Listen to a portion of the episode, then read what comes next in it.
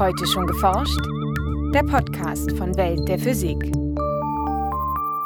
Herzlich willkommen zur 167. Folge. Es begrüßen Sie Jens Kube und Maike Pollmann. Pflanzen, Algen und manche Bakterien wandeln Sonnenlicht in chemische Energie um durch Photosynthese. Einige der daran beteiligten Prozesse laufen so effizient ab, dass sie sich nicht allein mit klassischer Physik erklären lassen. In der Photosynthese selber, in den Transportprozessen, die dort stattfinden und in der Ladungstrennung danach, äh, erscheint es jetzt, dass Kohärenz eine Rolle spielt. So Martin Plenio von der Universität Ulm. Diese quantenmechanische Kohärenz könnte dabei helfen, den Energietransport bei der Photosynthese zu beschleunigen. Wo sich die Natur solche und andere Quanteneffekte vielleicht noch zunutze macht, darum geht es heute in unserem Schwerpunkt.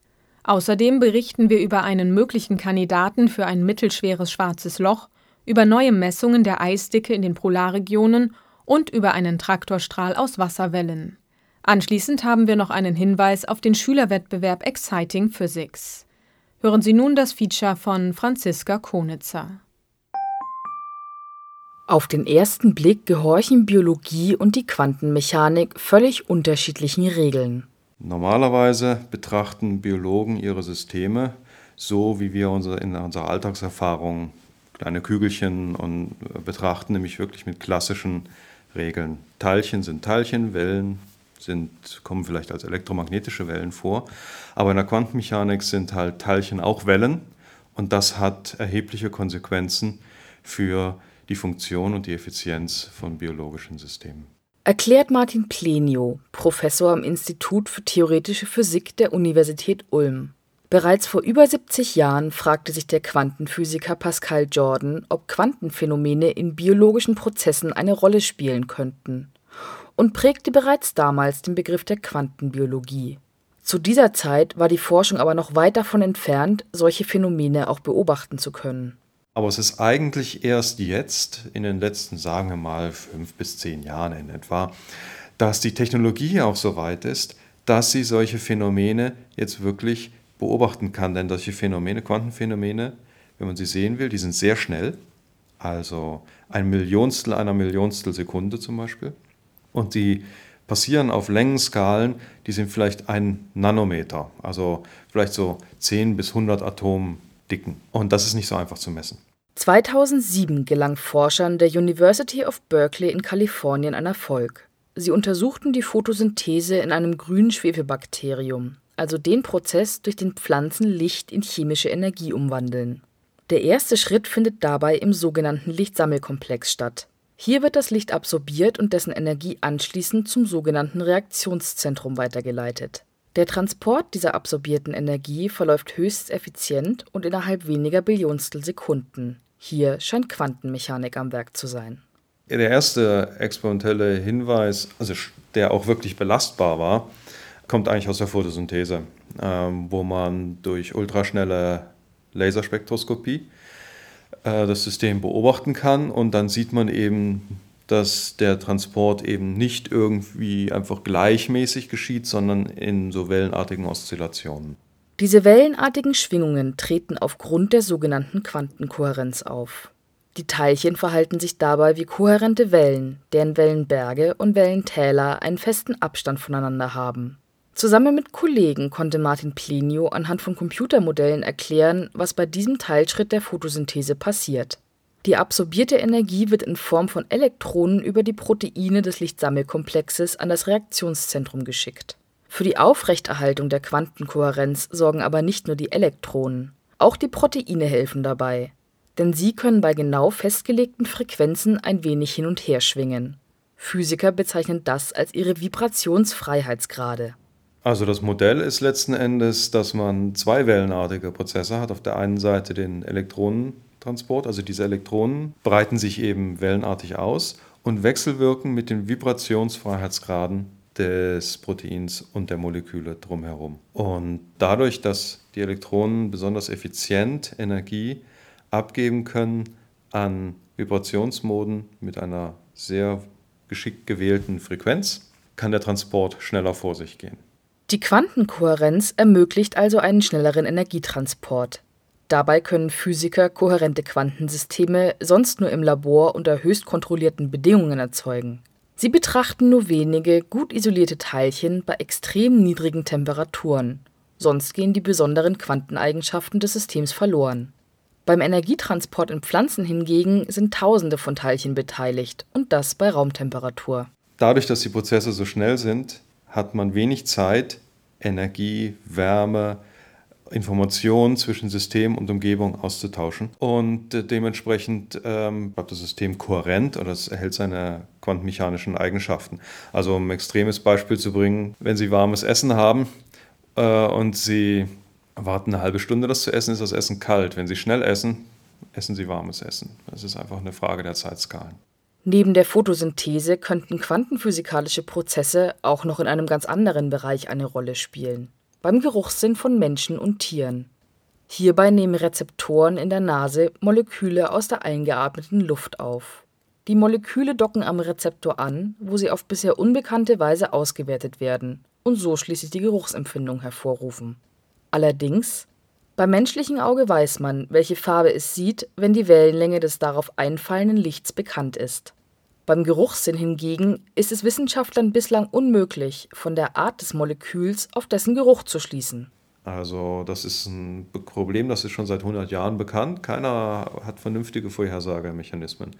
Und in der Tat ist es so, dass 1938 ein Herr Dyson schon gesagt hat, hm, könnte es nicht sein, dass der Geruchssinn davon abhängt, wie Moleküle schwingen können. Also Moleküle sind ja bestehen aus Atomen und die sind zusammengehalten und diese Bindungen können sich ein bisschen ausdehnen und zusammenziehen, also die können oszillieren.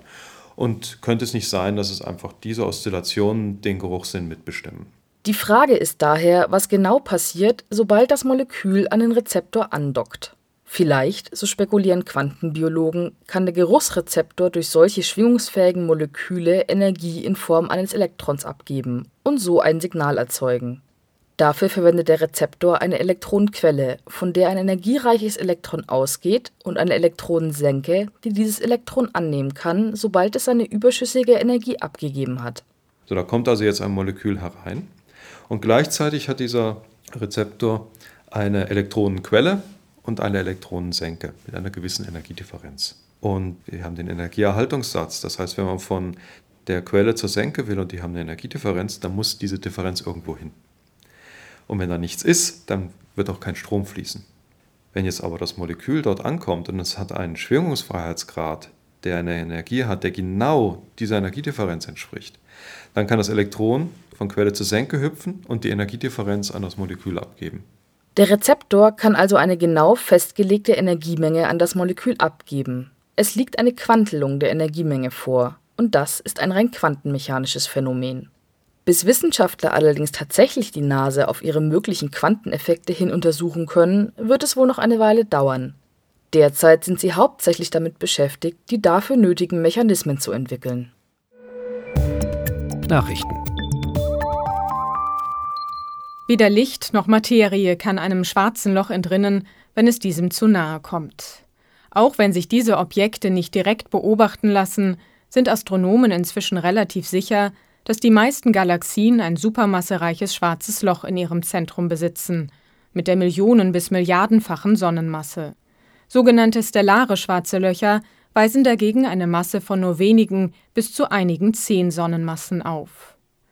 Als dritte Kategorie vermuten Forscher mittelschwere schwarze Löcher mit Massen von mehreren hundert bis einigen tausend Sonnenmassen. Bislang ließen sich allerdings keine Objekte dieser Klasse eindeutig nachweisen. Für einen möglichen Kandidaten liefern Forscher jetzt neue Messungen. Wie sie im Fachjournal Nature berichten, könnte sich in der 12 Millionen Lichtjahre von uns entfernten Galaxie M82 ein schwarzes Loch mit der 400-fachen Sonnenmasse befinden.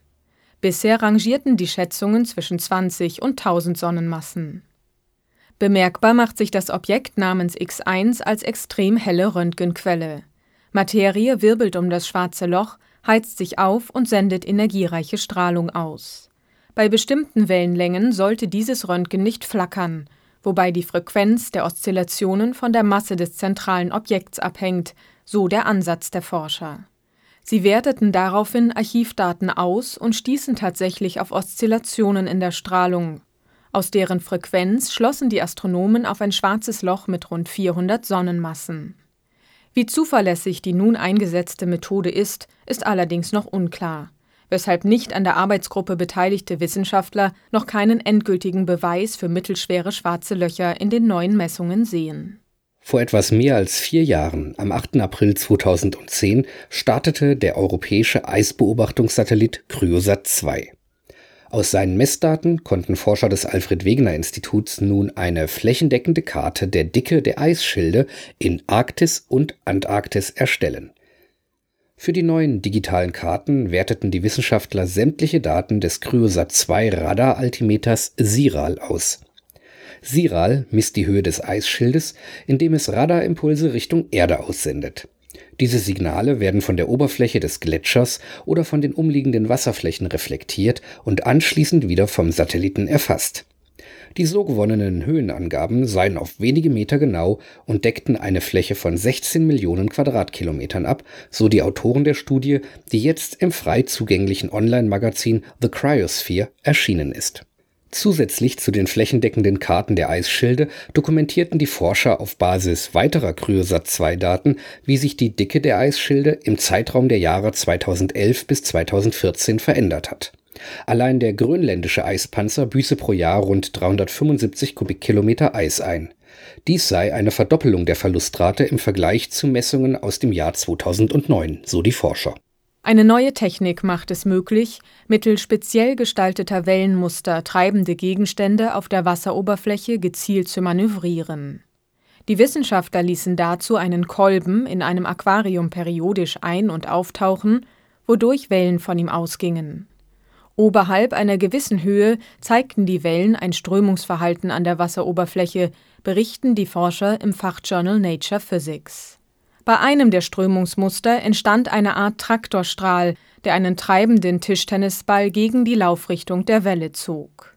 Neben dem Traktorstrahl ließen sich aber auch Saug-, Treib- oder Wirbelströme beobachten. Je nachdem, wie sie die Kolbenform und seine Geschwindigkeit wählten, konnten die Wissenschaftler auch Kombinationen dieser Muster kontrolliert erzeugen. Dadurch ließen sich die Objekte gezielt in beliebige Richtungen lenken oder drehen. Die neue Technik könnte beispielsweise genutzt werden, um Treibgut aus Flüssen oder Ölfilme aus dem Meer zu beseitigen. Vom 27. September bis zum 2. Oktober finden in Saarbrücken die diesjährigen Highlights der Physik statt. Zum Schülerwettbewerb der Highlights Exciting Physics können sich einzelne Teilnehmerinnen und Teilnehmer sowie ganze Schulklassen noch bis zum 7. September anmelden. Informationen gibt es unter www exciting-physics.de. Das war's für heute. Bleiben Sie wissenschaftlich und laden Sie uns auch nächstes Mal wieder herunter. Welt der Physik wird Ihnen präsentiert vom Bundesministerium für Bildung und Forschung und der Deutschen Physikalischen Gesellschaft.